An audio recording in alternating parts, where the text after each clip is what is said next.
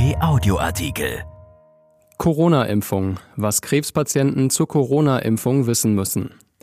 Rund eine halbe Million Menschen erkranken in Deutschland jedes Jahr an Krebs. Kommt für die Betroffenen eine Impfung gegen das Coronavirus in Frage? Experten diskutierten darüber mit Patienten im Netz. Ein Überblick über die wichtigsten Themen von Regina Hartleb. Als ob die Unsicherheit nicht schon groß genug wäre in Zeiten der Corona-Pandemie. Menschen mit einer Grunderkrankung wie Krebs sind in dieser Krise gleich auf mehrfache Weise belastet. Sie gehören nicht nur zur Risikogruppe für einen schwereren Verlauf von Covid-19, sie stellen sich auch viele Fragen hinsichtlich der Impfung. Die Deutsche Stiftung zur Erforschung von Krebskrankheiten, DSEK, hatte zum Weltkrebstag Experten zu einer Live-Veranstaltung im Netz eingeladen. Fachleute aus den Bereichen Onkologie, Infektiologie und Virologie beantworteten die Fragen der Anrufer. Das Angebot wurde dankbar angenommen. Binnen weniger Minuten schalteten sich rund 550 Menschen zu. Ein Überblick über die zentralen Fragen und Antworten. Zu welcher Impfgruppe gehören Krebspatienten? Nach der Rechtsverordnung des Bundesgesundheitsministeriums sind Krebspatienten in die Prioritätenstufe 3 eingegliedert. Das ist die Gruppe mit erhöhter Priorität. Wann dieser Personenkreis mit dem Impfen tatsächlich an der Reihe ist, lässt sich angesichts der aktuellen Verzögerungen wegen der Lieferengpässe bei den Impfstoffen schwer festlegen. Sicher wird dies aber nicht vor dem zweiten Quartal 2021 möglich sein. Sollte ich mich als Krebspatient überhaupt impfen lassen? Diese Frage treibt die meisten Betroffenen um. Jeder Patient hat eine individuelle Krankengeschichte mit einem anderen Verlauf und einer speziell auf ihn abgestimmten Therapie. Und dennoch war der Tenor der Fachleute hier einhellig und eindeutig. Alle Anwesenden befürworteten grundsätzlich die Impfung für Krebspatienten. Die erwartbare hohe Schutzwirkung dieser speziell vorbelasteten Gruppe durch die Impfung überwiege die Risiken bei weitem. Weder eine Krebserkrankung noch eine systemische Krebstherapie stellen eine Kontraindikation gegen eine der bislang zugelassenen Schutzimpfungen dar. So schreibt es auch die Deutsche Gesellschaft für Hämatologie und Onkologie. Selbstverständlich muss in jedem Fall der Arzt gemeinsam mit dem Patienten einzeln darüber entscheiden, je nach persönlicher Situation und dem allgemeinen Zustand des Betroffenen. Wann ist der beste Zeitpunkt für die Impfung? Wichtig ist, die Impfung sollte nicht während einer akuten Behandlung mit Medikamenten verabreicht werden, die das Immunsystem schwächen. Das bedeutet aber nicht, dass etwa ein kompletter Chemotherapiezyklus abgewartet werden muss.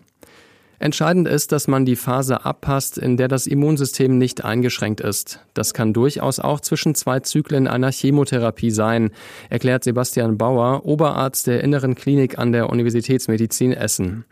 Ein Blutbild des Patienten gibt Auskunft über den Zustand seines Immunsystems. Wenn dort alle Parameter stabil seien, spreche nichts gegen die Impfung, so die Expertenrunde. Stört die Impfung die Wirksamkeit der Therapie? Auch wenn hier die Datenlage dünn ist, Mediziner erwarten keine Abschwächung der Therapiewirkung durch die Impfung. Eine Interaktion, wie sie etwa bei der Gabe verschiedener Medikamente beachtet werden müsse, sei nicht zu erwarten, so Sebastian Bauer. Was ist bei einer Therapie mit Antikörpern? Beeinflusst dies die Impfung?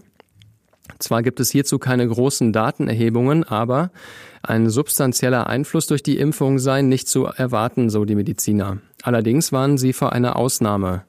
Richtet sich die Antikörpertherapie des Krebspatienten gegen die B-Zellen der Immunabwehr, könnte die Impfwirkung eventuell verfehlt werden. Denn die B-Zellen sind spezielle weiße Blutkörperchen, welche für die Produktion von Antikörpern gegen SARS-CoV-2 zuständig sind. Werden sie durch eine akute Therapie zerstört, macht die Impfung wenig Sinn. Gibt es Erkenntnisse, ob ein bestimmter Impfstoff besser für Krebspatienten geeignet ist? Nein. Der Erfolg, einen gefährlichen Verlauf einer Covid-19-Erkrankung zu verhindern, sei bei allen drei Wirkstoffen hoch, betonte Ulf Dittmar, Direktor des Instituts für Virologie der Medizinischen Fakultät der Universität Duisburg-Essen. Auch wenn die Angaben zur Wirksamkeit von Hersteller zu Hersteller etwas variierten, sei das entscheidende Prinzip ähnlich.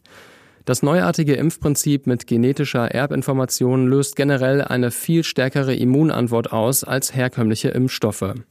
Gerade auch bei älteren Menschen, deren Immunabwehr häufig nicht mehr so gut reagiere, funktionierten die mRNA-Impfstoffe sehr gut. Die Grippeimpfung hat dagegen einen deutlich schwächeren Wirkungsgrad, betont Tumorexperte Bauer.